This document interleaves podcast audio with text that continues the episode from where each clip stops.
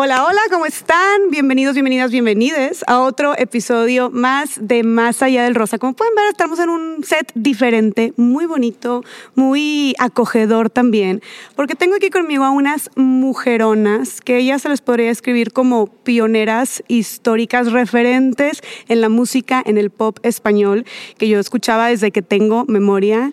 El estés en donde estés, ya no puedo soportar ni un tal vez y el te amo, te odio, te amo, te odio. Ay, como. Oye, ya, me voy a dejar de exponer porque lo, lo mío es hacer podcast, no cantar, ¿verdad? Pero bueno, creo que ya se pueden dar eh, una idea de las mujeres que, te- que tengo enfrente de mí. Ashley, Hannah, bienvenidas. O muy bien, más bien conocidas como Hash. ¿Cómo están? Bienvenidas. Qué padre que están Ay, aquí. ¿cómo estás? Qué gusto saludarte. Gracias por la invitación. No, gracias a ustedes, perdón por cantar sus canciones de mucho peor de lo que lo hacen ustedes, pero... No, te sale mejor que Ashley. Sí. ¿Cómo están? Oigan, qué gusto tenerlas. De verdad que como lo- las conocí ahorita hace cinco minutos y les dije, oigan, es que yo escucho sus canciones desde que estoy en secundaria. Entonces es súper padre. Mi, mi prima es pero fan de ustedes, cada vez que han ido a Monterrey, ella ha ido a todos los conciertos y me dijo, diles que las amo. Así que parte de mi prima, Ana Pau. Hola, Ana. Pao. Gracias. Ana Pao, ven a vernos ahora que estemos en Monterrey. Padrísimo. Oigan, pues bueno, chicas, yo quisiera empezar a platicar con ustedes de. De verdad tienen una, una trascendencia y un historial en la música que creo que pocas artistas tienen, ¿no? O sea, es, es demasiado tiempo el que llevan en esta industria, llevan más de 20 años, ¿no? Entonces, su primer, su primer sencillo, eh, ¿en, qué, ¿en qué año lo sacaron? ¿2002? 2002. Bueno, firmamos en el 2001. eh, yo tenía 14, Hanna tenía 15 y grabamos el disco. Ahí celebré mis 15 años y luego ya salió de Amarte. No manches, que, o sea, tú tenías 15 años ahí. Sí. Wow, o sea, eran unas bebés. Y nunca han dejado de hacer música. No, Nunca. de hecho, Jamás. cuando nos preguntan qué más se, imaginar- se imaginan haciendo, y Yo digo fracasando. porque la verdad es que no sabemos hacer muchas cosas más porque hemos dedicado prácticamente toda nuestra vida la música. Entonces, eso es lo que sabemos hacer, eso es lo que nos gusta y gracias a Dios es nuestro trabajo porque llevamos toda la vida eh, enfocadas en la música, no estudiando música, todo eh, que tenga que ver con la música. Entonces, eh, pues eso prácticamente es lo que sabemos hacer. Claro, y a esa- o sea, creo que es una fortuna, un privilegio, una bendición, como poder hacer algo bien y poder dedicarte a eso, ¿no? O sea, vivir de eso. Y es lo que ustedes están, están haciendo últimos, en los últimos 20 años. Pero tengo una pregunta que a mí me, me explota la cabeza, porque a ver, si ustedes lanzaron su primer sencillo en el 2002, ahí no había redes sociales. No, gracias a Dios. Justo, ¿cómo, cómo, e- cómo era? O sea, a ver, han de ver ustedes vivido una revolución bien grande en la manera de hacer música y de publicarla y de promocionar. ¿Cómo ¿Sabes? Yo creo que eh, nos seguimos, todos los días sigues aprendiendo cosas, ¿no? Y, y la verdad es que redes sociales cuando salieron, eh, Hanna y yo no teníamos ni la, ni la por la, la redonda, así se dice, ¿no? No teníamos idea. Ni no teníamos idea. Quiero, quiero eh, expander mi vocabulario. no, pero, y, y de hecho, todavía hasta el día de hoy nos, no nos cuesta, pero es algo desconocido un poquito para nosotras, porque cuando empezamos, obviamente todo era...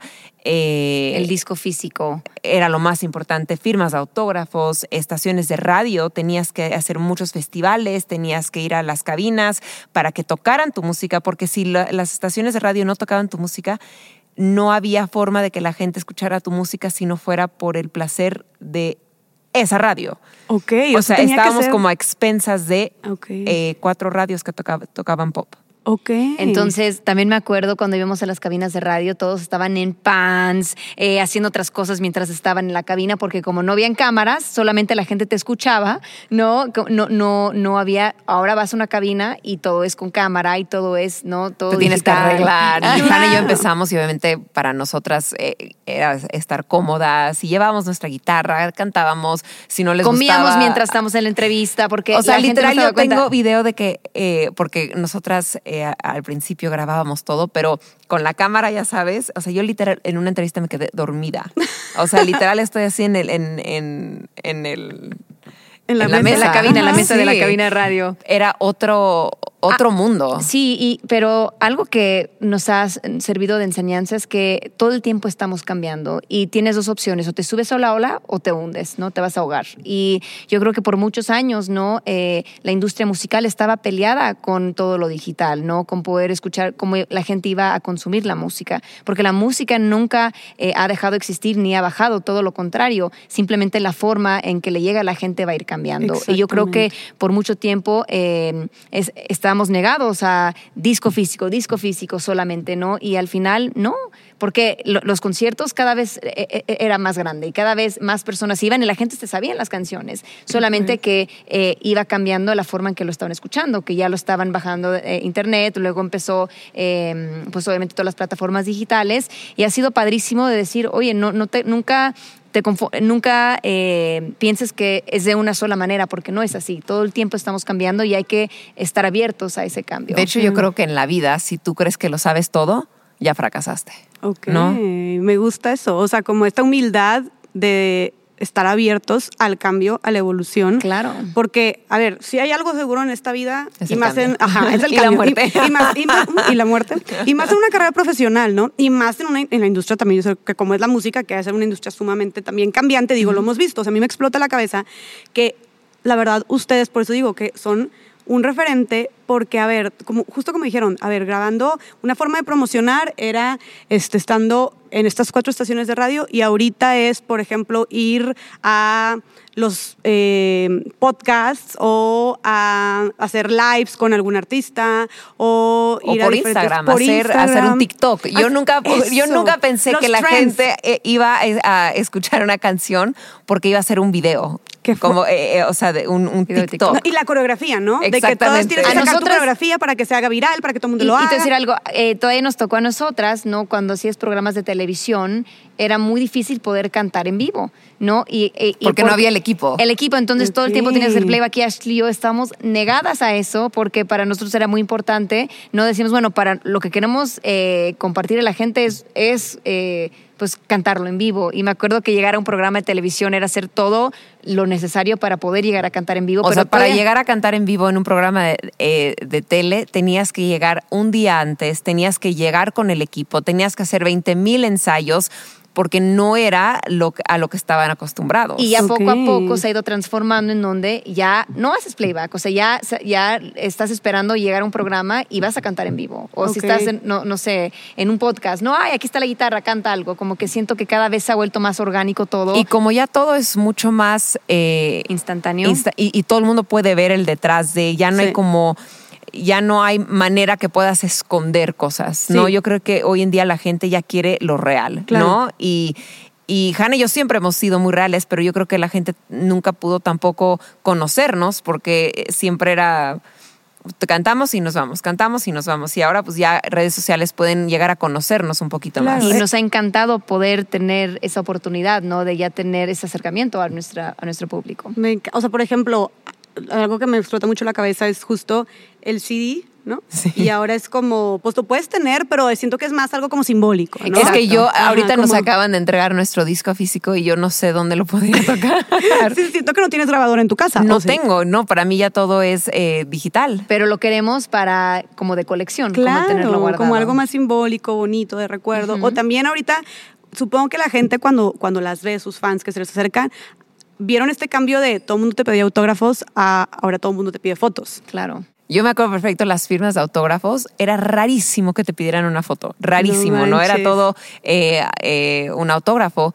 Y luego ahora eh, yo creo que el autógrafo ya no cuenta, ¿no? Bueno, obviamente Es sí una cuenta, pero selfie. ajá, ahorita es una Nos selfie. tocó las Claro, promociones sí, de selfie. eh, firma de autógrafos, ahora es eh, tómate una selfie. Sí, sí, sí. O sea, el Ya va autógrafo cambiar. es. Ya todo va cambiando. Y digo, también puede ser un poco más eficiente de que clic, clic, clic, clic. Aunque siento que después salen con la sonrisa entumida ustedes. De Pero es que de todos modos en las firmas sonreías. Pues sí, entonces, ya, ya, están, ya tienen entrenada la sonrisa. No, sí hay veces que eh, terminando un día, no sé, de promo o si, sí que, que de repente tu mandíbula está un poco...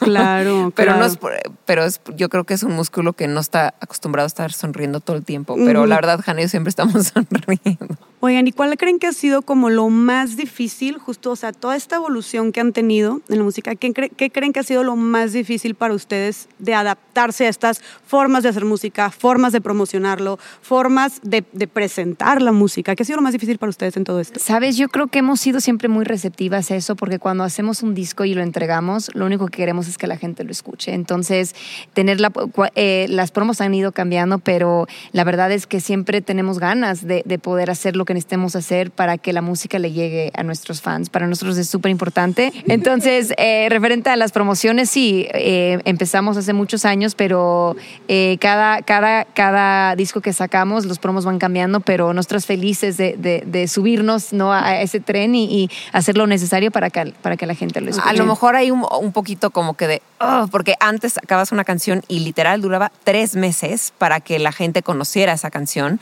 Y si es una canción preferida, pues hoy en día tienes dos semanas y si la gente no lo escucha, pues ya hay una nueva canción. No tienes que estar sacando música nueva constante. Sí, ¿verdad? Y, y a lo mejor como no estamos tan acostumbradas a eso, es como que, ay, pero quiero que más gente lo escuche, ¿no? Entonces eh, te das cuenta que realmente la gente que quiere escuchar tu música, aun ya no se los puedes como que imponer.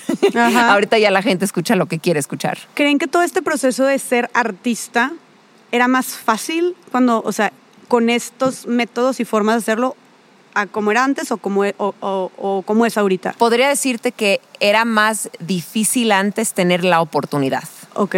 ¿ok? Ok. Hoy en día es más difícil tener el mantenerlo. mantenerlo. Porque hoy en día ya todo el mundo puede tener un espacio y que la gente diga, ay, me gusta esta canción. Se puede hacer viral. todo. Ahora, ahora hay, hay más volumen de música que para, para el público es increíble y también para un artista porque te enriquece muchísimo poder escuchar diferentes tipos de música y poder escuchar lo que está pasando en otros países, ¿no? Porque ya no tienes ningún limitante, Claro. ¿no? Entonces, en ese aspecto es, es padrísimo el volumen, pero antes, ¿no? Eh, en la radio eh, habían cuatro o cinco estaciones de radio y escuchabas las mismas canciones, en- en- o sea, de, de- a lo mejor cada compañía disquera tenía tres, cuatro artistas y eso era todo, ¿no? Ok, claro. Entonces, obviamente, si lograba hacer esos tres o cuatro artistas por compañía, pues era increíble, porque al- si no le gustaba a la gente, lo iban a escuchar y escuchar y escuchar hasta que te acababa gustando. ¿Y cómo sabías que le gustaba a la gente? O sea, aquí sabes porque tuvo un chorro de views, un chorro, o sea, de reproducciones, de likes, de seguidores, pero ahí cómo, o sea, la gente cómo, dónde respondía o cómo... Para nosotras donde nos dábamos cuenta más o menos Ajá. eran los aeropuertos o los hoteles o los conciertos. o los conciertos que los Ah. fans eh, ahí nos ahí teníamos eh, la respuesta, ¿no? Qué fuerte, porque eso es de que físicamente, o sea, en las personas te dabas cuenta su respuesta, pero tenías que ver a la persona ahí. Exactamente. O sea, aquí y ahora por- es en redes sociales, Ajá. en números. o la cantidad de gente que compraba tu disco, porque Ah, ahí era pues de sí. que quién compraba el Y disco. lo, eh, eh, lo distribuías en disqueras. Exa- eh, el- o sea, el- las disqueras lo dis- distribuían eh, Ah. a las tiendas. Bien, Pero exacto. hoy en día yo no sé cuánta gente escucha mi disco y hace eh, en ese tiempo sí podía saber cuánta gente Compró compró, el el disco. Ahorita no sabes cuánta gente escucha tu disco. Eh, no, realmente no. No, bueno, puedes ver los Ah, views. bueno, pero tampoco estamos como que pegadas viendo ahí. Ya. Pero ah, eh, estar en, en el top 10, ¿no? De, de discos más vendidos, ahí ya sabías. Ya. No era que sabías el número eh, real, nada más que sabías que estabas... Sabías el número cuando te daban un disco de diamante, platino, oro, todo eso. Y, y ahora ya están dando discos digitales, ¿no? Que eso también, pero es cuando hacen el acumulo de... Porque al- igual y tú nada más escuchas... Antes alguien compraba un disco y escuchaban las 11, 12, 13 canciones que estaban adentro. Ahora tú entras y escuchas la canción que está sonando. Claro. Pero es muy raro que alguien entre si no eres fan, fan de ir a escuchar las 11 canciones o 12 canciones consecutivos. 100%. Y cuando compras un disco, normalmente sí escuchabas. Y hoy en 12. día es como que más normal un playlist, ¿no? Sí, Como sí, que sí. una variedad, no de muchos el mismo. artistas diferentes o álbumes diferentes, claro, 100%. ¿Y cuál creen, chicas, que haya sido? A ver, había seguramente siempre ha habido muchas personas buscando desarrollarse en esta carrera. ¿Cuál creen que haya sido el factor de su, o sea, el factor principal de su éxito? O sea, ¿por qué ustedes salieron tan adelante? Porque han mantenido su carrera y se siguen desarrollando este, y siguen teniendo todos estos éxitos después de 20 años. ¿Cuál creen que, ha sido el- que, que haya sido el factor del éxito de su carrera musical? No creo que hay uno en, en particular. Ajá. Eh, yo creo que suerte tiene mucho que ver, ¿no? Suerte en el aspecto de... eh, Estar en el lugar correcto, correcto. que la gente indicada escuchó tu Exactamente, y, y, de ahí tuvimos la persona indicada que confió en dejarnos hacer esto, porque te cuento un poquito de nuestro pasado. Eh, Ashley y yo, eh, antes de firmar con Sony, desde los 11 y 12 años, empezamos cantando música gospel en la, en la iglesia. Eh, eh, eh, nosotras nacimos en el sur de Estados Unidos, en Luisiana, y crecimos cantando música gospel. Y un día en la iglesia estaba el secretario de Estado de Luisiana, nos escuchó cantar y nos invitó a representar el turismo de Luisiana. Entonces, fines de semana viajábamos a diferentes lugares del estado a cantar en festivales, rodeos, incluso llegamos a cantar en prisiones estatales, pero en las ferias de cada ciudad, Ashley con nuestra guitarra subíamos y cantábamos, ¿no? Qué chingón. Y cantábamos aquí, perdón? Como 12, 13, 11, por ahí. Y cantábamos country eh, en inglés, ¿no?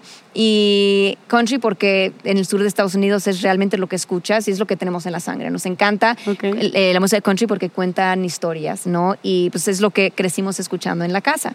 Y cuando vivíamos mitad del año en México, mitad del año en, en Luisiana. Cuando regresábamos a México y cantábamos en eh, fiestas de, nuestros amigos en festivales de la escuela, no concursos de talento, lo que hacíamos era las canciones que cantábamos eh, country en inglés, las traducíamos a español para que la gente entendiera. Y la gente decía, wow, esto es country, no conozco este género, porque la música country no existía en México, no, no era un género que la gente realmente escuchaba.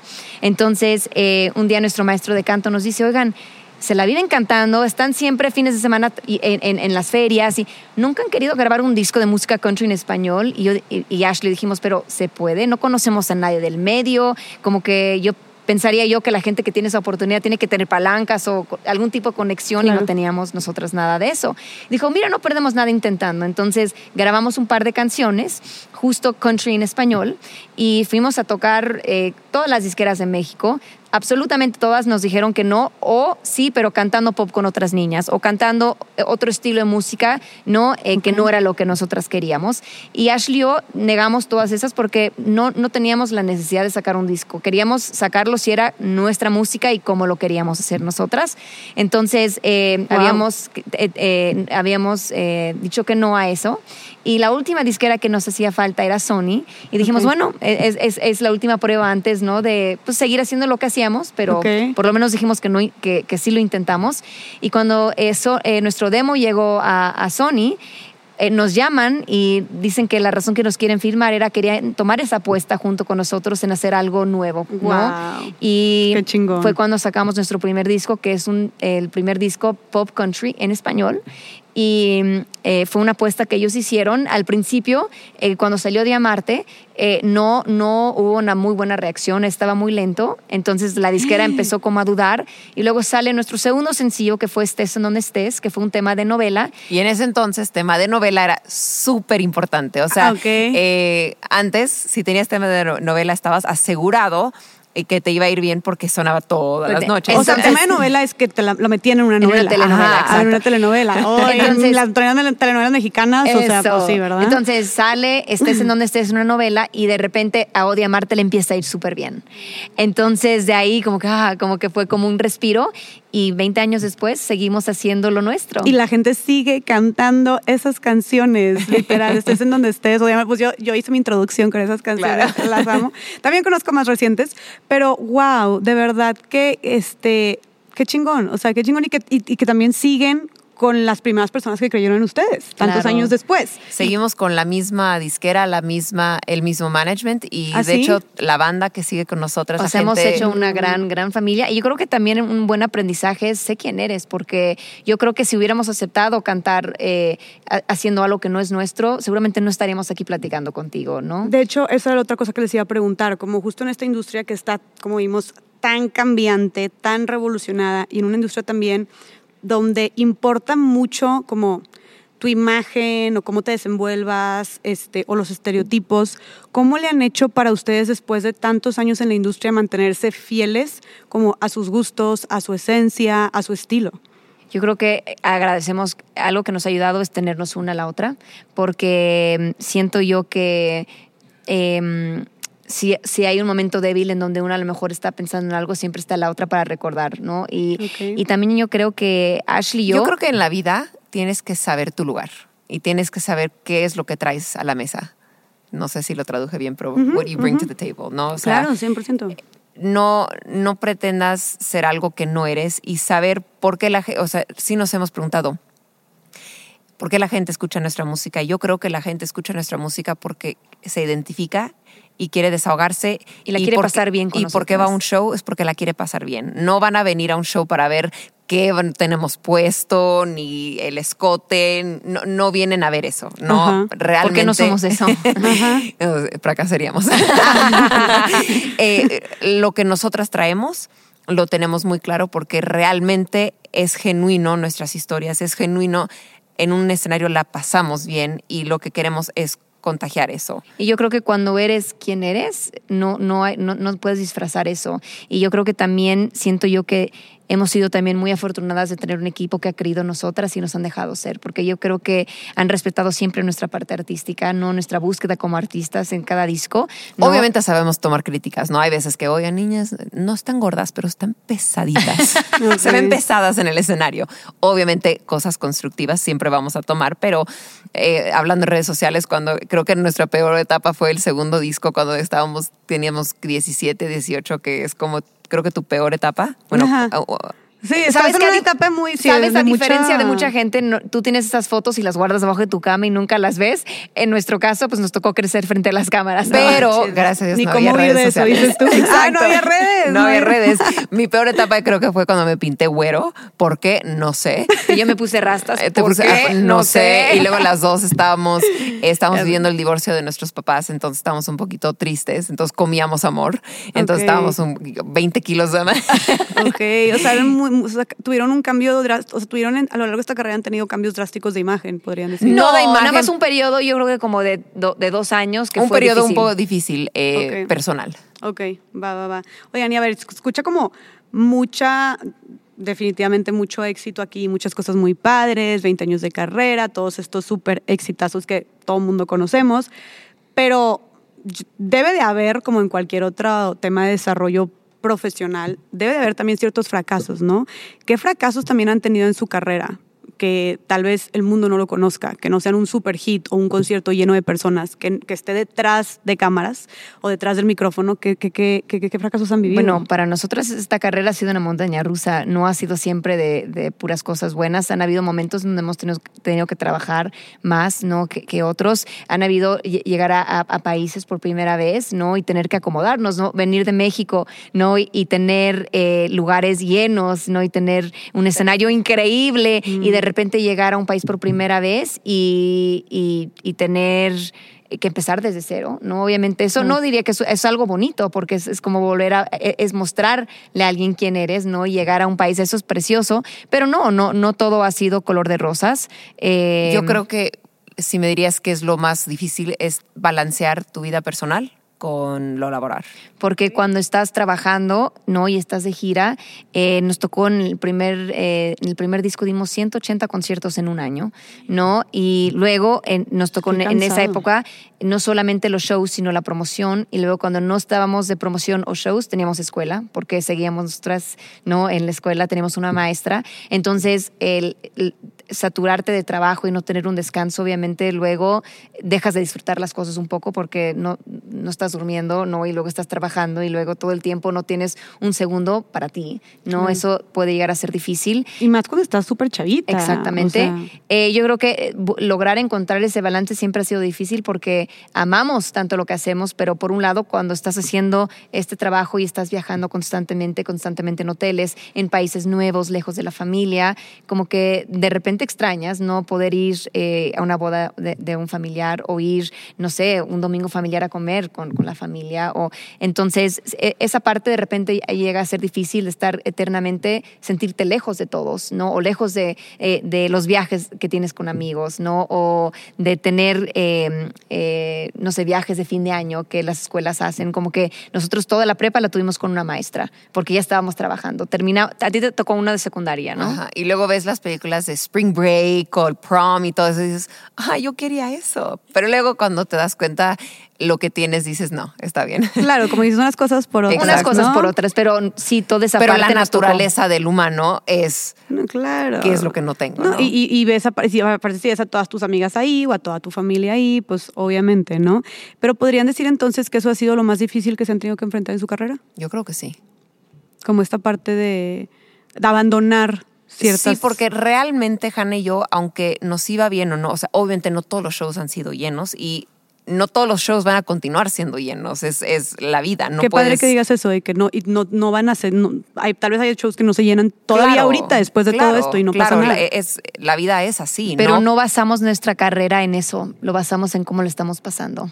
Porque de nada sirve tener algo lleno si vas a estar miserable o si no la vas a pasar bien, la vida es muy corta para eso. o si vas a estar siendo alguien que no eres tú en tu música, en tu apariencia. Exacto. Entonces, yo Entonces- creo que aunque hay discos que y si este disco que estamos ahorita promoviendo no le va tan bien, no pasa nada, lo hicimos con mucho amor y, y cariño y ojalá y tengamos otro disco eh, que nos den la oportunidad de, de hacer. Y si no, como que es quedarte con, con la oportunidad que tienes. Exactamente, y ver las cosas que sí tienes. Creo que eso es muy Qué importante. bonito. O sea, entonces ustedes sí creen que esta mentalidad, porque yo las escucho como, y estoy 100% comparto con ustedes este tema de que su música, a ver, su música a mí es la que más me llega de como que lo que dice, de que te identificas, los ejemplos, las historias.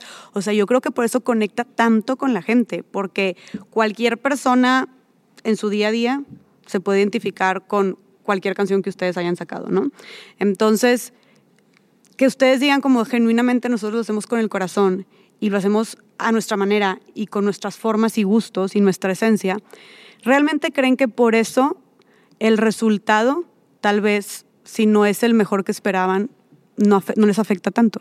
O sea, Cuando- por el hecho de dejarlo todo y hacerlo como ustedes querían. Yo siento cuando mides el éxito eh, y, y- y- las metas, cuando son eh, propias, lo demás viene siendo secundario. O sea, yo, yo entrego este disco y yo sé que lo entregué todo. Y, y si me va bien o me va mal, eso yo ya no lo controlo, pero sí controlé que entregué. Entonces, yo creo que cuando basas eh, tu éxito en, en- en-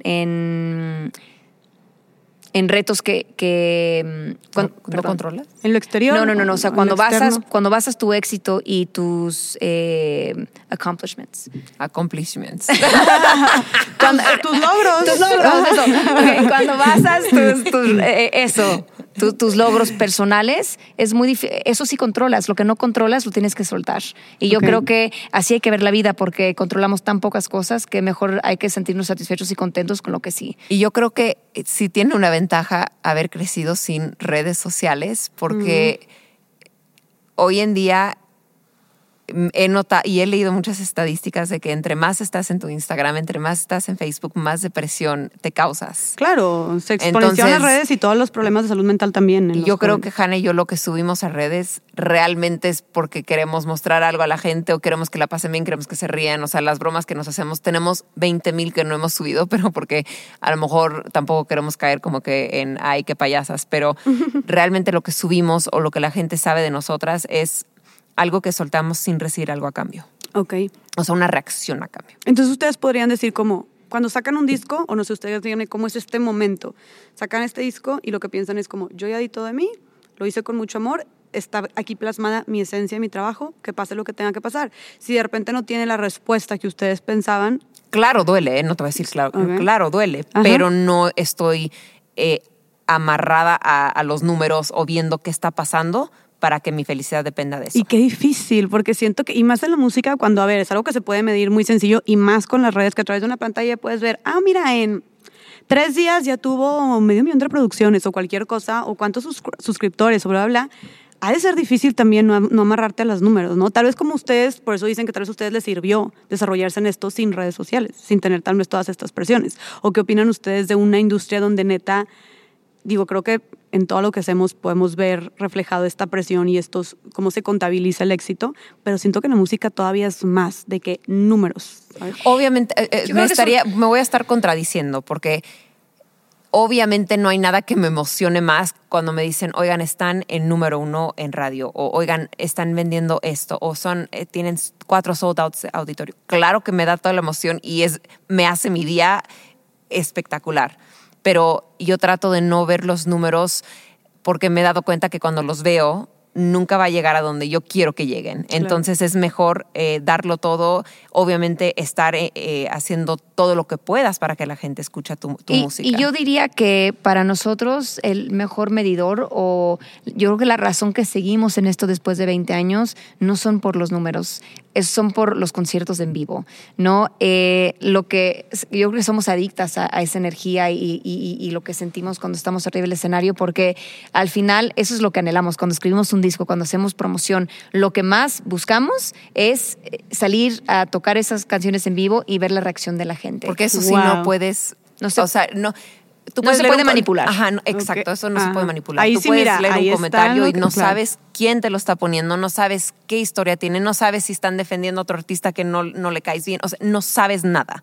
En los conciertos lo sabes todo porque ahí se siente y ves la gente. Y cuando vamos eh, y llegamos a un lugar, ¿no? Y no importa la cantidad de gente, pero llegamos y vemos que la gente le está pasando bien con nosotros y sabemos que nuestra música les hace la diferencia y les hace felices o los acompañó cuando eh, están viviendo un momento difícil, para mí le da todo el valor del mundo. Para mí es lo más valioso del trabajo, no son los números, sino eh, literal, antes de un escenario, antes de subirnos a cantar en vivo, cuando estamos rezando, lo primero que, que pensamos es si hay alguien allá afuera que podamos nosotras no eh, hacer felices o, cambiarles el día, que sea. Y Ash y yo lo entregamos sabiendo que eso es lo que deseamos. Y aunque sean 10 o 10 millones, obviamente no 10 millones, 10 mil, eh, sabemos que alguien ahorró para comprar ese boleto. Eso se me hace súper fuerte, o sea, como que alguien esté yendo y quiero que ustedes nos cuenten cómo se sienten con eso, pero que alguien vaya y dedique de su tiempo, que lo que más lo más valioso que tenemos en nuestra vida es el tiempo,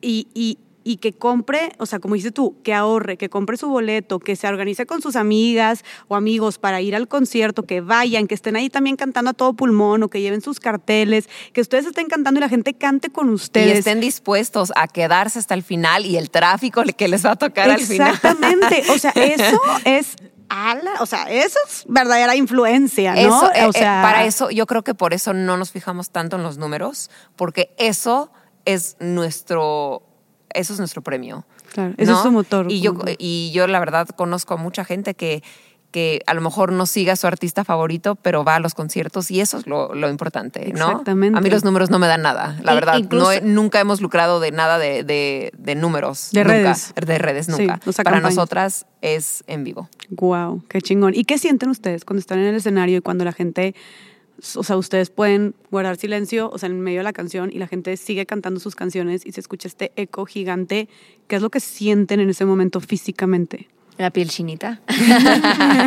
es, yo creo que es inexplicable porque eh, podemos haber tenido un mal día, el vuelo se pudo haber atrasado o no sé, cuestiones técnicas o lo que sea, pero estamos cansadas, o estamos cansadas o alguien está enfermo de nuestra familia o estás peleado con tu novio o cortaste, ¿no? Puede estar pasando lo que sea, pero nunca ha habido un concierto en donde literal se apodere de todo, ¿no? Y, que realmente es como tu, tu, momento de, de, wow, esto me está pasando a mí. Y luego, luego yo así toda filosófica, ¿y por qué yo? ¿Yo qué tengo de especial para poder merecer esto? Y luego piensas eso y lo das hasta más, porque sabes que hay millones de personas que a lo mejor cantan mejor que tú, que bailan mejor que tú, pero por algo tú tienes esa oportunidad.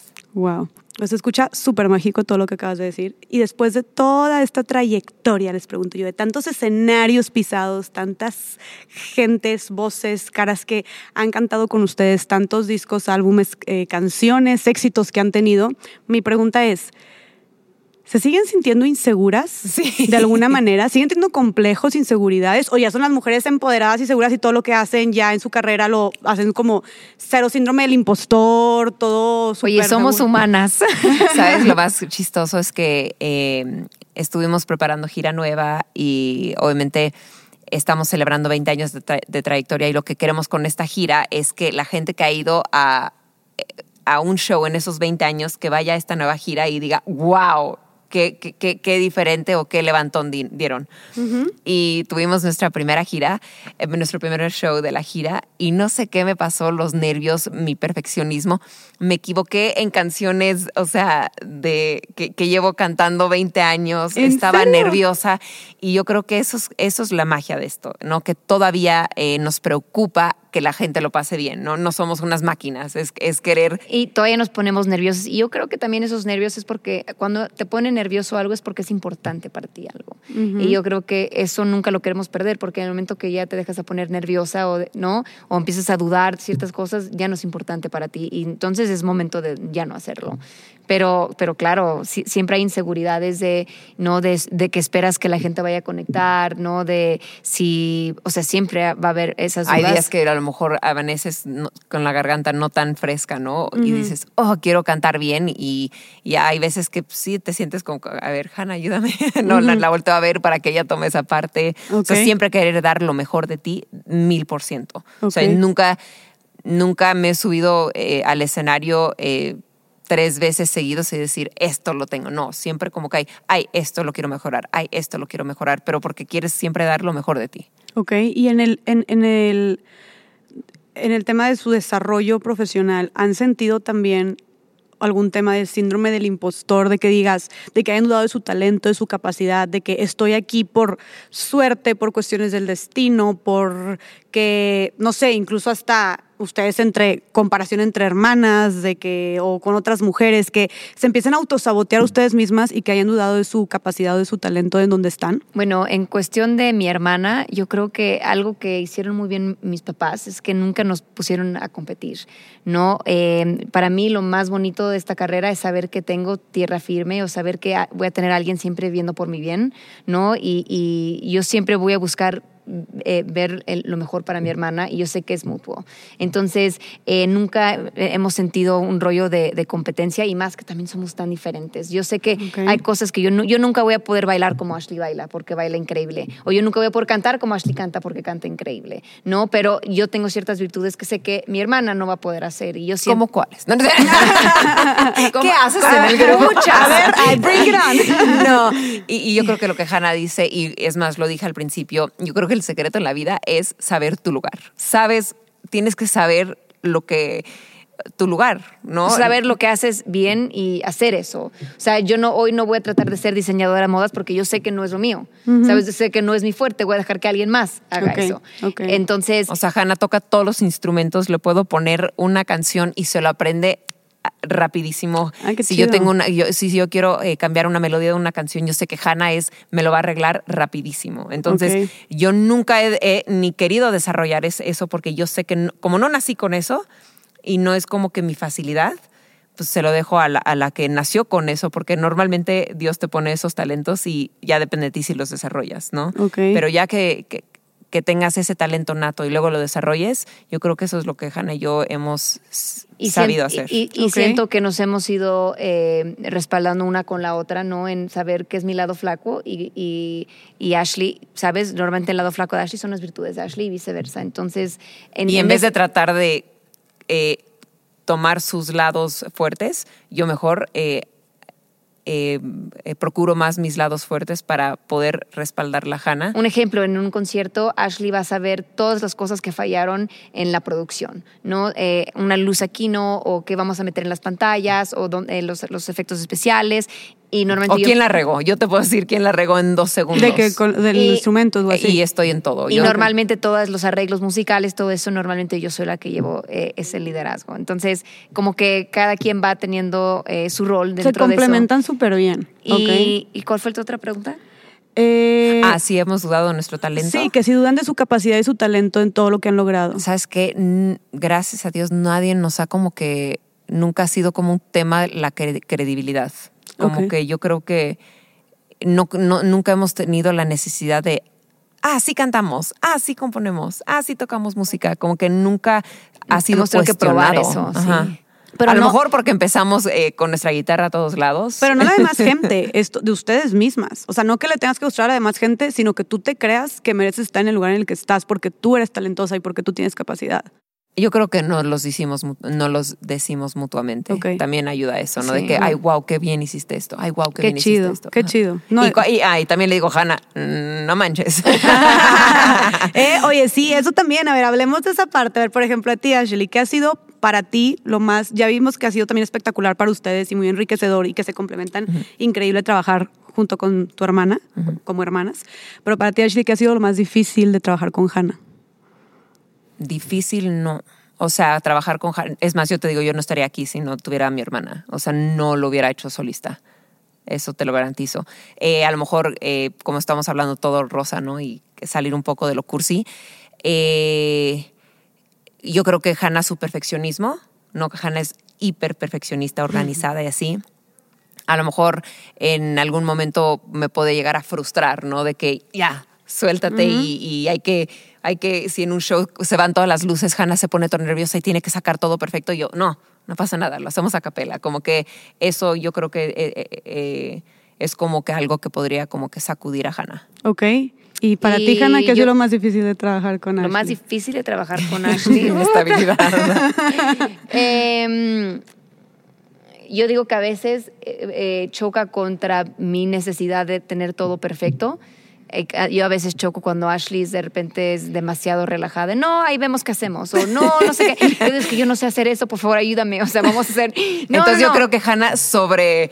eh, No so- sobrecompenso. ¿Eso está bien? Sobrecompenso el, el- el des- la desorganización y el valemadrismo de Ashley me hace Ah. ser demasiado eh, disciplinada y, y- y tener todo cuadrado y creo que eh, viceversa. Sí, o sea, es que se balancee, hacen que se balancee un o, poquito. o mis, mis peores cosas, Ashley las aumenta por su forma de ser y viceversa. Ok, pero oigan, es que de verdad mis respetos, porque no ha de ser fácil. A ver, para empezar, pues son socias. Entonces, una sociedad de por sí es algo que si la sabes hacer bien, como ustedes claramente lo han sabido hacer bien, puede ser lo más bonito y enriquecedor y fructífero y exitoso del mundo. Pero también una sociedad es difícil, ¿no? Entonces, ¿cómo también ustedes entre su vida personal y su sociedad, porque son hermanas pero son socias, o sea, cómo lo han hecho para avanzar en este éxito profesional pero seguir cultivando su relación de hermanas? Bueno, como buenas mujeres mezclamos todo, entonces no hay una sociedad y una Sí, no es hermandad. como Es- que- todo es una cosa. o sea, o si yo sea- estoy mal con Hannah en el escenario, estoy mal con ella emocionalmente y viceversa. Ok. Pero nunca hemos estado mal en el No. escenario. Pero yo creo que cuando llevas tantos años trabajando por algo y compartes el mismo sueño, yo creo que siempre va a haber un respeto a- a- al trabajo, ¿no? Y yo siento que las dos como compartimos esos mismos deseos, eso ayuda muchísimo cuando tenemos diferencias, ¿no? De poder, de, de- de poder confrontarlos, porque normalmente las cosas importantes y grandes vamos a estar pensando igual, ¿no? Yo creo que eso también nos ha ayudado. Y también yo creo que... em, Ashley solamente nos llevamos año y medio y nos ha tocado hacer la vida juntas, ¿no? Desde ir a la escuela juntas, me acuerdo yo empecé el kinder, ¿no? Y, y- y, eh, es raro esta historia, pero es real. Eh, eh, le hablaron a mis papás y dijeron, oye, eh, Ashley ya sé que todavía no, ella está en maternal, ¿no? Está muy chiquita para entrar, pero nos gustaría que la trajeran porque Hannah no socializa con nadie, ¿no? ¿en serio? entonces metieron a Ashley para, y no, y ahí estamos juntas. Lo- me acuerdo, Wow. entonces la, la escuela nos tocó hacerla juntas y luego... Es más, Hannah acaba de ser mamá y yo era su night nurse. O sea, yo, yo hacía noches para eh, ayudarme para con, ayudar a- con la con Matilda. Y, y los campamentos de verano siempre nos estábamos juntas. Entonces, no ha habido algo importante en nuestra vida que no nos ha tocado hacerlo juntas. Entonces, no sabemos hacerlo de otra forma y tenemos la gran bendición que para nosotros ha sido un plus. Cuando estamos viajando y, y claro, eh, empezamos a extrañar y, y nos gana la soledad, yo sé que tengo mi tierra firme siempre, siempre tengo a mi hermana, si es para ir a su cuarto a ver películas, ¿no? O para chido. chismear y cenar juntas, ¿no? Entonces, viajo con un pedazo de mi casa todo el tiempo. Entonces, eh, ha sido... eh, Puede haber sido esto, ¿no? Pero tuvimos la fortuna que no, que hemos ido caminando paralelamente y coincidido en cosas importantes. Y Yo creo que el respeto es lo más importante en cualquier relación. ¿no? El respetar y saber cómo pelear. eso sí es muy importante. ¿Cómo que Porque saber- ¿A qué te refieres con saber cómo Saber pelear? cómo pelear es, es no saber cómo no decir tirar las eh, cosas. balones bajos. O sea, saber cómo, cómo confrontar los problemas, obviamente eh, siempre con amor y con respeto y, y van a haber diferencias siempre, pero yo creo que aprendes cuando estás mucho con una persona cómo confrontar los problemas, ¿no? Y cómo hablar las cosas. Y a veces no, eh, nuestra conclusión a lo mejor va a ser... eh, algo que ni ella ni yo estábamos pensando, pero pues al final es, hemos aprendido a hablar las cosas y no guardarlas, ¿no? Y confrontar las cosas y siempre con mucho respeto. Yo creo que con eso es la base también. ¿Y cómo, o sea, cómo sería la mejor manera para ti de, de confrontar precisamente las cosas? Porque siento que ha de ser difícil, o sea, en, en una sociedad o incluso con, yo, yo, tengo una hermana también, tengo una hermana y un hermano, tengo una hermana que también le llevo dos años, de hecho. De hecho, se acaba de venir a vivir conmigo en mi departamento, estaba yo solita y mi hermana se metió a una maestría, vivíamos en la misma ciudad, pero muy lejos, y se metió a estudiar y a trabajar muy cerquita de mi departamento y me dice, oye, ¿me puedo ir a vivir contigo? Y yo, va, o sea, pues nos llevamos muy chingón, pero sí también las dos tenemos así un carácter que de repente nos podemos agarrar de la greña, por eso desde el primer día le dije, a ver, hermana, vamos a sentarnos y estas son, le digo, estas son las reglas. Y me dice, ok, yo ahorita te digo mis reglas. Y yo, ok, está bien, bienvenida a mi departamento. pero sí, no, pero nos llevamos muy chingón. Este, pero ah, de repente sí es como quieres decir cosas, estás enojada, este, y, y sí definitivamente, y justo lo digo porque ahorita que estamos viviendo juntas, han habido temas donde tenemos que enfrentarnos de cierta manera, yo le tengo que decir algo, y mucho esto del respeto, o mucho de saber escuchar, o mucho de renunciar al ego, por ejemplo. O sea, ¿cómo para ustedes sería la mejor manera de confrontar este, a, a, alguien, a tu socia, a tu socio, a tu hermana o a alguien que quieres mucho para poder sacar lo mejor de esa situación? Además del respeto, obviamente. Yo creo que cuando hablas con amor, porque eh, normalmente cuando yo voy a confrontar a Ashley, primero me trato de poner en sus zapatos y trato de entender por qué está okay. pensando de esa manera o por qué estaría diciendo lo que está diciendo. Y yo creo que cuando, lo, cuando logras hacer eso, tu manera de confrontarla va a ser diferente, porque ya estás pensando qué es lo que ella estaría sintiendo. Cuando tú tienes empatía es imposible juzgar. Okay. Y yo creo que un gran problema que tenemos todos es que todos juzgamos. Uh -huh. Pero cuando te pones en el zapato de, de, la otra persona, no sé, pon tú lo de la casa, ¿no? Que ella te va a poner las reglas. Entonces te preguntas, bueno, ¿por qué ella me va a decir eso? Pues igual ella quiere ser, ella quiere que tú la hagas sentir que también es su casa. Entonces, si ella te dice eso y, y, y tú sabes por qué, dirías, ah, bueno, sí, está bien, porque es casa de las dos. No, y, y Entonces qué? ahí la desarmas. Y tienes toda la razón, porque sí me dijo algo así. Uh -huh. O sea, ay, ¿eres bruja o psíquica o sí. qué onda? y, que, y aparte dijiste literal la respuesta, o sea, toda la conversación. Pero sí, o sea, me dijo algo así como, no quiero que me andes como encarando que es tu que, casa. Que es tu casa, ¿sabes? Claro. Y ahí yo le dije, uy, claro que no, bienvenida, este techo es de las dos, uh -huh. es casa de Porque las dos, ¿no? yo creo que también ella como que, no bajarse, pero como que pedirte que ella pueda entrar a su casa, yo creo que también le costó mucho. Entonces, sí, es como que siempre entender a la persona enfrente. Yo creo que eso es lo que hace falta en el mundo, es mucha empatía. Empatía, me encantó porque sí, literal, cuando me dijo ella esto, de, es que no quiero, obviamente yo me, me sentí mal, de que, ay, no manches, qué feo que piense, o sea, en su lugar. sí, sí, sí, que no. Y dije, no manches, que pueda pensar que yo le voy a estar encarando que, ¿sabes? Entonces, obviamente, ahí fue cuando tengo esta empatía y digo, no manches, ok, no, no voy a ser esa persona, no te preocupes, todo bien.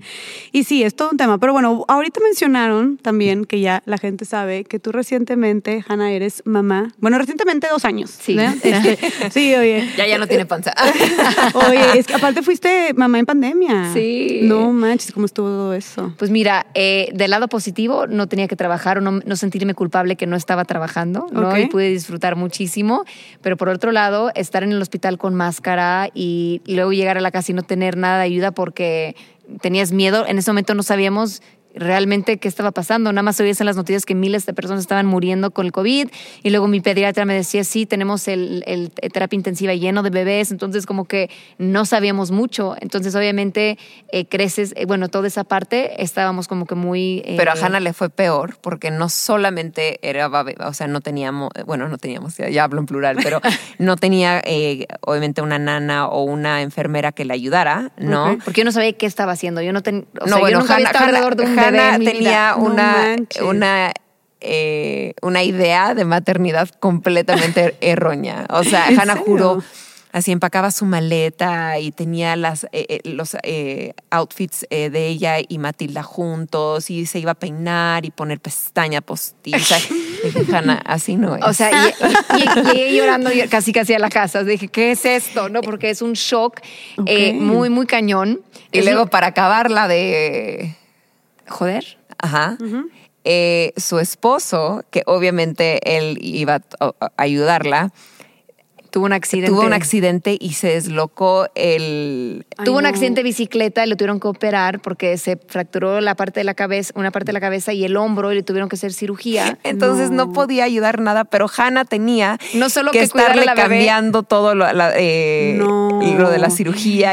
O sea, que me tocó cuidar bebé sola. que no tenía idea qué estaba haciendo, luego cuidar cuidarlo a él que tenía cirugía y tenía vértigo, entonces no podía mi- mirar para o abajo. sea, no podía eh, agarrar a Matilda. No podía cargarla, entonces tenía que Pero ¿quién encargarme de entró? todo. Eh, Ah, Entonces, rescate. Tuve, tuve La que, socia. tuve que obviamente dejar mi desmadre, ¿no? no, no estar en contacto con nadie. Y luego ya eh, yo, fui, yo fui la enfermera. La tía buena onda llegó. ¿ok? Oye, entonces fuiste a ayudarla en plena Yo hacía las noches, sí. Ella- y luego durante el día dormía y yo hacía durante el día. Ay, qué buen pedo. Y haber sido también otra, a pesar de que ya han pasado muchas etapas juntas, ha de haber sido también otra experiencia completamente nueva para ustedes, ¿no? Enriquecedora. ¿Sabes qué? Creo que fue la etapa más divertida. Yo digo divertida, Hannah, obviamente. No, yo, yo me acuerdo que yo estaba en la regadera llorando, dándole las gracias a Ashley mientras me bañaba, que había Ah, llegado.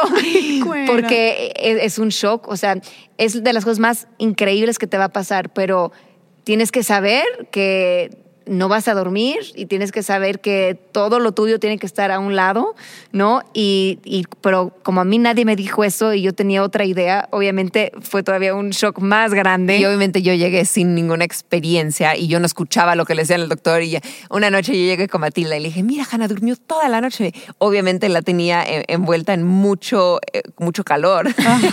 y no te dejan hacer eso, ¿va? Ah, no, tú no puedes hacer eso. Bueno, normalmente no los puedes envolver con tanto calor porque eh, la, Se- se la pueden- muerte de cuna, porque se les olvida Ah, no respirar. respirar. Pero bueno, yo siempre la tenía así. O un día le dije, Jara, creo que tenía mocos. Le saqué con el... Eh, los- dijo, no, eso no es hasta que tengan eh, tres meses. o sea, por eso digo divertida, pero... Pero éramos las dos. Na- nada más, nada más decíamos, porque no hay una cámara aquí grabando que no teníamos idea qué Idea. estamos haciendo con un, un, reality bebé. show. Lo ahí. único que yo sí hacía es que anotaba cada vez que hacía del baño y ponía fotos de su pañal para que Hannah supiera. Como que hice lo mejor que pude. Y Hannah también. No Sí. teníamos ni idea. Oye, y eso, o sea, yo siento que la, ma- la neta, me encantó las dos, ni idea. Lo confesamos y ahorita se ríen. Y ahí, te va lo mejor. Entonces yo tenía pánico de, de que, que le diera a Matilda COVID o que me diera a mi COVID porque esta, era muy, muy el principio, ¿no? De todo el rollo del COVID. Y hubo un día... Y mis abuelitos estaban en terapia intensiva con, COVID. Ah, no Entonces, eh, O sea, lo teníamos muy cerca y Llevábamos- real. O sea, no llevábamos- era que, ay, el amigo del amigo. No. No, y Ok, encima, ok. y encima Matilda le dio reflujo y, o sea, yo, o sea, lo- sí estuvo muy, muy, muy fuerte, pero en un momento le dije a Ashley, creo que sí, porque me quedé dormida con mi mano encima de la cara de Matilda. Yo dije, creo que necesito ayuda, porque luego Ashley se fue un rato, no me acuerdo qué tuviste que hacer, y le dije, creo que Vivir. chupar. Entonces, entonces le digo, ¿sabes qué? Necesito tomar una apuesta y que me venga a ayudar a alguien. Entonces le hablé a alguien que, me- si me podía venir a ayudar un viernes. Le dije, oye, ¿te estás cuidando? Sí, sí, sí. Eh, yo solamente me voy eh, y eh, solamente estaría a cargo contigo y me vendría a vivir contigo. Perfecto. Entonces el viernes digo, lo voy a hacer porque necesito, aunque sea un par de días, que alguien me ayude porque no tenía alguien que me ayudara. Y el lunes me marca la, la- la señora y me dice, perdón, pero me aca- acabo de salir positiva para el COVID. Ay, no, no, no. Como dije, que- bueno, eh, fue una pero bueno, fuera de eso, la pero verdad. mira, te voy a decir algo. Hay, hay un dicho que mi mamá lo dijo, pero No. sí. No va. Ah, no sé, ¿por qué no? Bueno, dilo. Decía, que- mi mamá le decía a Ashley, si un, eh, ¿cómo se llaman los adictos a la cocaína? No, Cocaína, crackhead. Un, un co- un- Si un method, no, sería. Bueno, eh, un drogadicto. Si, un Si un drogadicto, puede tener un hijo, Hannah Hannah puede tener un hijo. Porque yo le decía, es que mamá, ¿cómo lo va a hacer Hannah? O sea, Ashley, si un drogadicto puede cuidar un hijo, Hannah Hannah, puede. Me encanta que tú desde antes estabas preocupada de Ah, que sí, por es tu que sabes bebé- que la veía con una ilusión que no era Ah. real. No, pero a lo mejor es el primer pañal sucio. Le digo, Ashley, ¿qué es esto? Se le entregaba porque O sea, no- yo eh, de las dos, aunque Hannah es la hermana mayor, yo soy mucho más maternal. Ok, Entonces, ok. Porque como que siempre la cuida, imagínate. Lo mejor fue, entonces hay, un, hay como una crema que pones para el, el pañal, Ajá. ¿no? Les pones cuando están rosados. Y una vez le salió a Matilda un como eh, unos puntitos rojos en la cara entonces ya la estoy durmiendo y le digo, ah, pues si eso funciona para, para eh, sus pompas, pues igual y para la cara también se un barro así. Llego ya- a la casa y lo veo y le digo, Hanna, eso es tóxico. Entonces entro yo, se lo quito. O sea, como que nos complementa. Por eso te digo que fue divertido, porque, Claro. o sea, yo sí dormí. Oye, fue divertido y Matilda de que intentando sobrevivir. Pero sí, fue un- un- una época en donde yo eternamente estaré agradecida con Ashley porque fue la que entró a- a, Claro. rescatar Oye, a todo. ver, y a final de cuentas siento que eso pasa con todos los papás, mamás, cuidadores primarios. O sea, no sabes qué chingados estás haciendo. Y, y hemos traído muchas mujeres aquí, o sea, han estado en el podcast hablando de maternidad y justo lo que tú dices. Y me encanta que lo hables también tan abierto de cómo es, de que sí, es lo más bonito que... O sea, un- una, una invitada una vez decía, este, hace como dos episodios, decía, sí, es lo más, la maternidad es lo mejor que me ha pasado y lo peor. De que porque también la sufrí horrible y de Claro. verdad cuestionense si quieren serlo y no es cualquier cosa y no, no todas las mujeres deberían de serlo y no todas las mujeres tenemos este sentido maternal que todo el mundo dice. O sea, No, eh, mira, estoy de acuerdo y, y justo ahorita que vamos a arrancar la gira, mucha gente me ha preguntado, oye, ¿y cómo le vas a hacer? No, eh, hablará bien de ti como madre, que vas a empezar a trabajar y tienes una hija y tus responsabilidades.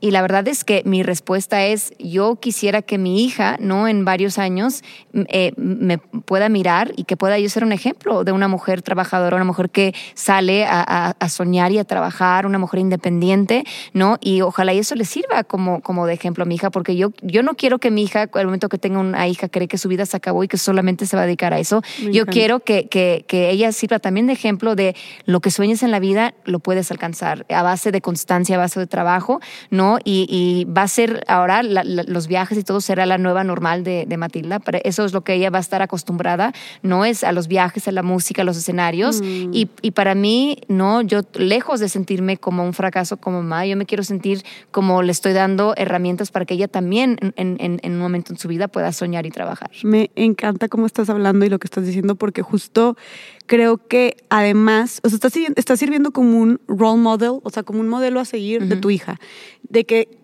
para ella qué poderoso va a ser crecer ver a su mamá teniendo éxito y persiguiendo sus sueños y siendo una mujer apasionada y luchadora y trabajadora. A ver, qué mejor ejemplo le puedes dar que ese, la neta.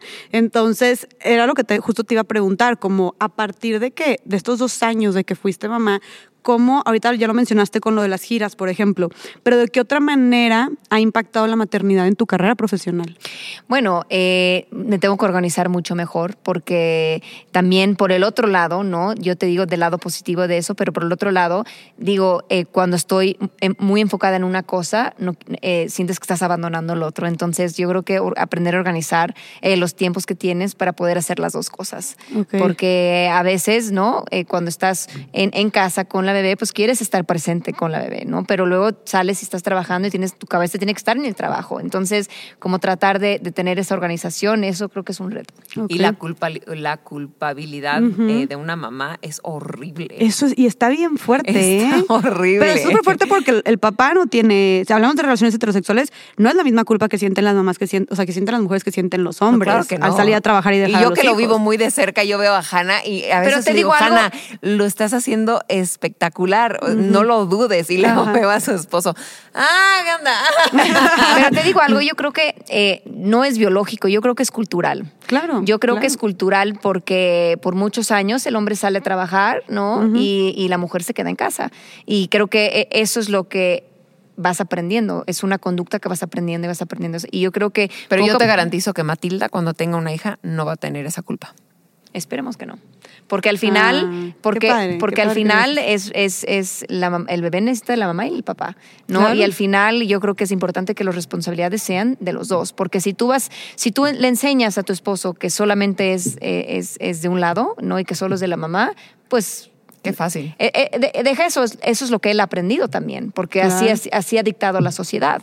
Pero yo siento que poco a poco la sociedad, la, la- la- la nueva, eh, el, el- el nue- nuevo feminismo y el nuevo la nueva masculinidad va a ir cambiando en donde los roles no, no siempre es así, porque ahora la mujer trabaja, porque ahora la mujer sale a hacer lo que quiere hacer, pero también es mamá. Y el papá va a salir a trabajar, pero también es papá, ¿no? Justo. Y así como a medida en que las mujeres avanzan en sus carreras y se desarrollen en sus carreras, es preciso también, e importante también que los hombres avancen en sus hogares, Claro, con sus hijos, paternando, ¿no? Y con tu esposo, por ejemplo, porque es otra cosa, tal vez a tu esposo no le, si hubiera sido al revés, tal vez a él no le, estoy- no le estarían preguntando, oye, ¿cómo le vas a hacer para con tu hija en las giras? Claro. ¿La vas a dejar en tu casa, la vas a llevar o cómo le vas a hacer? Claro. Tal vez Es- no le harían la misma es- es pregunta. que es cultural. Es Es cultural, cultural. 100%.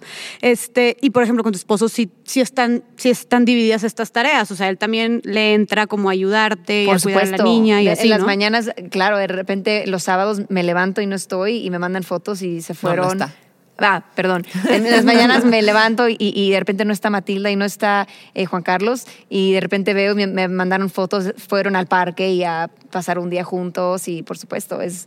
Pero y- también yo creo chido. que eso Hannah también lo ha hecho muy bien, ¿no? Porque tampoco puedes esperar que alguien que no tuvo esa misma educación reaccione de igual manera. Yo creo que las mujeres también tienen que decir, oye, en esto que, que hagas esto. Claro. Porque 100%. científicamente, es algo que leí, bueno, rápido, científicamente, eh, eh, la mamá empieza a ser mamá desde que ya lo tienes en la panza. Eh, hay, hay algo en el cere- un cerebro que se va encendiendo desde el momento en donde ya está en la panza y ya tienes esa conexión.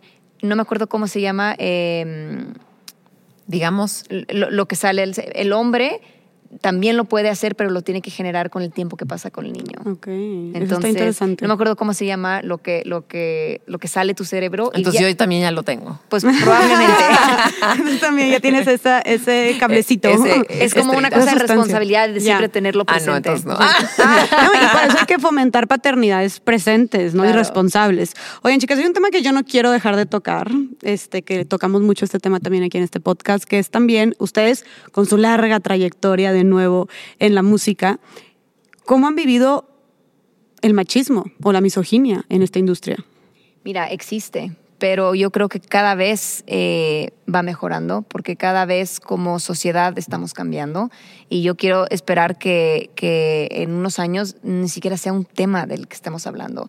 De repente cuando celebremos a la mujer, claro, entiendo por qué hay que celebrar a la mujer, porque hemos tenido logros y avances, pero un día ojalá y ni siquiera sea algo que se esté platicando, porque ya lo, yo creo que mi hija ya de por hecho que las mujeres y los hombres vamos a tener las mismas oportunidades, ¿sabes? Entonces creo que como sociedad ya estamos volteando a mirar ese elefante en el cuarto. No antes como que existía y eso era y, y- y nadie podía hablar de eso. Yo creo que hoy en día como sociedad ya estamos hablando de temas importantes, ¿no? Como el machismo, como el feminismo, ya, ya se están hablando. Y la mejor forma de poder cambiar algo es nombrándolo y, y- Poniendo atención, poniendo el dedo sobre el renglón. Y creo que como sociedad lo estamos haciendo. Obviamente es un cambio que, que- que no va a ser de, de- de un día para el otro porque llevamos miles de años con ciertas conductas, pero bueno, por lo menos ya no, nos, ya no hay eh, los gladiadores, ¿no? O ya no nos comemos los corazones, ¿no? O, ¿Sabes? De, de las personas. Como O que- ya si un hombre te, te va a tocar, pues ya sabe que hay un,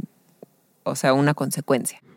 Entonces siento que vamos mejorando. Suena muy fuerte eso, pero sí me No, pero no, pero pa- pasa un chorro, sí, y digo, y todavía hay muchos que todavía no saben, pero hay muy, pero se están enterando ya muchos. O sea, ya estamos, estamos viendo ya estos efectos de este, consecuencias de años de lucha. Y creo que una manera para revolucionar, para seguir revolucionando toda esta cultura, es la música es un, es una forma muy potente también para generar ideologías, cultura y cambiar esta mentalidad. Bueno, tú también. quieres saber cómo está una sociedad, escucha la música. Porque no te das cuenta lo que la gente está escuchando es, son los vacíos de la persona o son las necesidades de una persona. Entonces, si tú quieres saber realmente cómo está una sociedad, voltea a ver el arte. Qué porque en el arte fuerte. está lo que el alma está dictando. Y somos, nosotros somos parte de una sociedad. Entonces, somos parte de lo que estamos viviendo todos los días.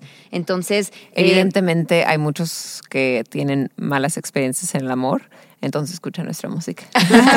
no, pero aparte también lo que dices de si queremos saber cómo está una sociedad, aquí, bueno, también digo, conocemos también que existe todo tipo de música en la industria y todo tipo de artistas, pero hay también música muy fuerte, muy misógina, donde hay mucha cosificación sexual este, y, y violencia normalizada hacia la mujer, ¿no? Y la gente lo canta y lo baila y Y luego sa- Ay, lo- y la canta.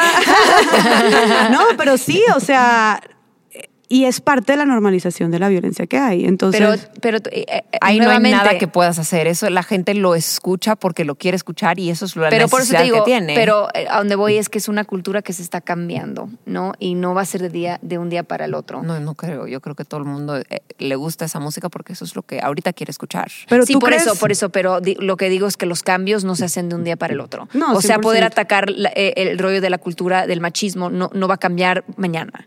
Pero ojalá y, y los que tengan hijos puedan educar a sus hijos para no ser así. Sí, no, pero para ella que, habla de la música. Es que es un Ah, poco lo mismo. Música misógina. Sí, no, y que es, es que no solo música, es- son comerciales, son este eh, películas, son, eh, ¿cómo se dice? Anuncios, el, es, es el todo, día ¿no? que va a dejar de existir es el día que la gente no lo consuma. Exacto. Es, es, es justo, ahorita que decías como tú, o sea, que yo creo que no hay nada que hacer, yo creo que lo que podemos empezar a hacer es dejar de consumirlo, Eso. ese tipo de música. Sí, pero si a alguien le gusta eso, no le puedes decir no lo consumas. Eso es lo que quiso decir Ashley. Ya. Ajá. Pero, pero lo- Ya. la O respuesta sea, a si ahorita es que- ves los Creo que hay top, que- top canciones, eh, la mayoría yo creo que sí son eh, un poco misóginos, pero por algo Sí. están ahí arriba, ¿me entiendes? Y no hay nada que podamos hacer y es más, es la libertad de expresión y la gente escucha lo que quiere escuchar. de si estamos de acuerdo o no, es algo diferente. Sí, yo creo que sí, ahí ya, o sea, más bien sería un- una invitación a la reflexión y al cuestionamiento y a empezar a hablar, como dijiste tú, de qué es lo que hay detrás de estos mensajes o qué es lo que hay detrás de estos simbolismos, para que la gente, porque seguramente mucha gente que la escucha y que la canta o así, no sabe ni siquiera, o sea, no, no piensa que está siendo parte de una violencia simbólica, por ejemplo. Entonces creo que empezar a hablarlo pues, puede, puede ser el invitar a la reflexión para empezar a combatirlo. Pero yo creo que la gente no escucharía eso si, eh, eh, eh, si supieran, o sea, si no estuvieran de acuerdo con lo que está diciendo. O sea, si tú en casa estás educado a decir esto no se hace y tú estás firme a eso, tú vas a oír eso y decir esto no, no está bien. Por eso te digo, es una cosa de sociedad, es una cosa que poco a poco se tiene que ir cambiando para que no exista eso. Sí, porque también yo creo que hay una diferencia entre, o sea, como que sí, y, hay una línea delgada entre como la libre expresión y entre formas de expresión que perpetúan cierto mensaje que siguen, eh, ¿cómo se dice?, alimentando esta cultura de la cosificación. ¿Me explico? O sea, si yo estoy escuchando eh, un playlist y de repente aparece una canción en donde mm, no siento lindo o digo, ay, eh, no me gusta lo que está diciendo o el mensaje, yo le doy Claro. eh, al que sigue. Claro. Por algo la sociedad se está quedando y escuchando eso. Entonces, yo creo que todo como Lo que dije, Lo que radica, dijiste, radica radica- en la sociedad y ver lo que hay que ir cambiando es la mentalidad y la educación Pero todo empieza en cultural casa. a eso. No, 100%. Ese Por es eso el te tema digo, de educación. si, si de repente yo estoy, eh, no sé, pon tu... Pero cuenta, yo no puedo juzgar al cantante o al compositor. Ellos pueden son componer. parte lo del que- sistema. No, aparte son parte... Pero hay- ellos están sintiendo eso y están en su libertad de, de- de componer eso. Hoy en día la gente escucha lo que quiere escuchar. Ya nada se te está metiendo a fuerza. no te va a gustar en el momento que no estés de acuerdo con eso. Eso creo yo. Y creo que es un tema también de oferta-demanda, ¿no? Pero como dijeron ustedes, o sea, cuando dijiste tú, a ver, ¿por qué la gente está escuchando eso? Pues también, como dijiste tú, es un reflejo de la sociedad, ¿no? Y también sabemos la sociedad en la que estamos, más en México, Latinoamérica, machista, misógina, violenta, etcétera, etcétera. Entonces, pues por ahí puede ir. Más bien sería invitar a la gente que pongan atención a lo que están cantando. Sí, me, me gusta, a lo que consumen en general. Oye, no solo Exacto. canciones, televisión, redes sociales, todo, hay que poner atención a lo que consumimos. Y chicas, bueno, antes de empezar a finalizar, este, yo quisiera nada más que nos dieran, que le dieran un consejo a todas las mujeres o personas que quieren desarrollarse en esta industria de la música, ustedes como conocedoras del tema, Digo, a, a largas, amplias conocedoras más bien. Lo ¿cómo que le les podríamos eh, decir es que están en el- la mejor, en- perdón, están en el mejor momento para que su pasión y para que su sueño se cumpla, porque ahorita eh, hay tantas maneras que, que puedes mostrar tu talento, ¿no? Y que la gente indicada lo escuche. Eh, otro consejo es que se preparen porque hay muy pocas cosas que controlamos eh, y las que sí hay que tenerlas, eh, hay que estar muy bien preparados para que cuando tengas ese momento de suerte, tus pilares, como si fueras un- una casa, tus pilares no se caigan.